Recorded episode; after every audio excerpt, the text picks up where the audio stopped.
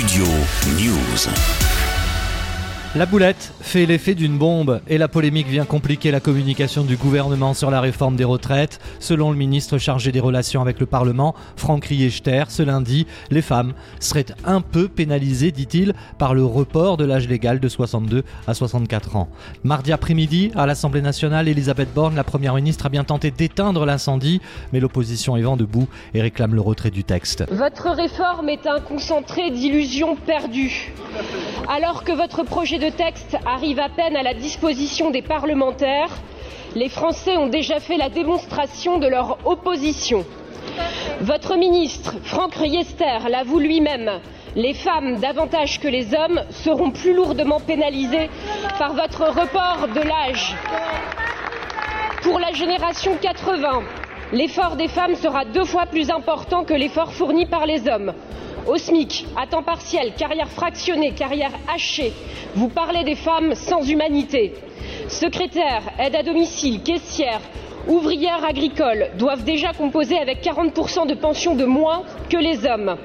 Les trois quarts des petites retraites, ce sont elles, les femmes, premières victimes de la décote. Vous attaquez leurs belles années après une vie de labeur. Alors, votre revalorisation à 1200 euros brut exclusivement pour les carrières complètes. Quelle tromperie Et surtout, quelle plus-value quand la plupart de ces femmes n'ont pas cotisé comme des hommes. Pour masquer ces imperfections, vous avez trouvé une solution miracle, nous faire travailler plus longtemps. Or, votre réforme ne fait que reproduire des inégalités existantes. On ne transforme pas, on aggrave. Dès lors, on comprend bien toute votre contradiction. Le suffrage universel avait pourtant rendu son verdict, un message clair adressé au président, pas de majorité absolue pour mener à pas forcer cette réforme. Madame la Première ministre, considérant ces écueils majeurs pour la défense des femmes des catégories moyennes et populaires, quand votre gouvernement compte-t-il retirer cette réforme En réponse, comme s'il était devenu nécessaire de réagir officiellement à la polémique, Elisabeth Borne a répondu à Mélanie Thomas, la députée du Finistère. Merci Madame la Présidente, Mesdames et Messieurs les députés, Madame la députée Mélanie Thomas. Je ne peux pas laisser dire que notre projet ne protégerait pas les femmes. Au contraire,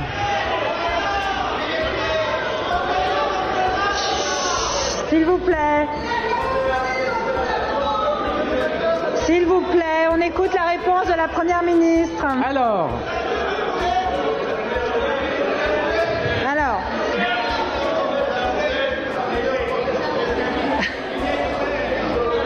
Alors, s'il vous plaît, mes chers collègues, c'est une sé- séance de questions au gouvernement. Madame Thomas a posé une question. J'attends la réponse du gouvernement. Donc, écoutez-la, s'il vous plaît. Au contraire, nous réduisons les inégalités inacceptables entre les femmes et les hommes au moment de la retraite. Nous protégeons, les femmes qui ont des carrières incomplètes et hachées, les femmes qui ont commencé à travailler tôt, les femmes qui ont des petites pensions. Les femmes seront les premières bénéficiaires de la revalorisation. Les femmes seront les premières bénéficiaires de la revalorisation des petites pensions. Elles sont aujourd'hui plus nombreuses à avoir cotisé avec des revenus modestes. Et grâce à la revalorisation de la retraite minimale, près d'un tiers d'entre elles vont voir leur pension augmenter. Pour les retraités actuels, notre projet bénéficie, là encore, davantage aux femmes. L'augmentation moyenne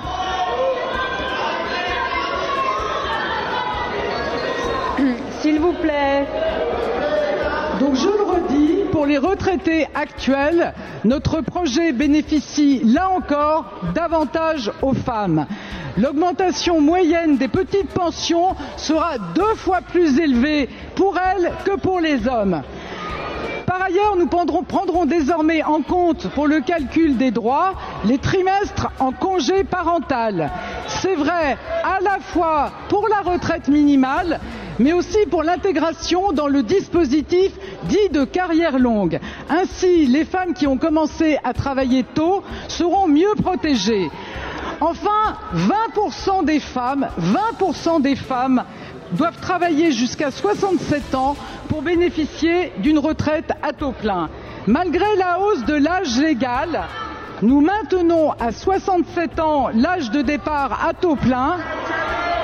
Pour les femmes qui ont connu des interruptions de carrière souvent subies, L'âge de départ ne changera donc pas. C'est dans ce contexte que la tension monte crescendo avant le 31 janvier. Après la très forte mobilisation de jeudi, les syndicats du secteur de l'énergie et du transport ont annoncé lundi plusieurs préavis de grève pour jeudi et vendredi, tandis que les syndicats CGT, Cheminots et Sudrail annoncent une grève reconductible dès la mi-février si le gouvernement ne retire pas son texte. Les organisations syndicales envisagent aussi d'appeler à deux jours de grève les 7 et 8 février, alors que la menace plane sur des coupures d'électricité à des élus soutenant la réforme des retraites. Écoutez la réaction de Philippe Martinez, le patron de la CGT chez nos confrères de France 2, dans l'émission Les 4 vérités de ce mardi. Je leur suggère d'aller euh, voir les belles propriétés et les beaux châteaux des milliardaires. Vous avez vu qu'Oxfam révèle que les milliardaires sont encore plus milliardaires. Ça serait bien qu'on leur coupe l'électricité pour qu'ils se puissent se mettre dans la peau hmm.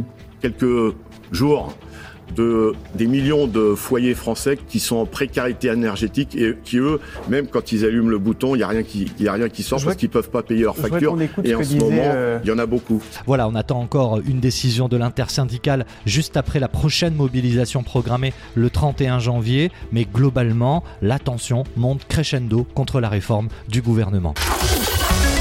Studio News.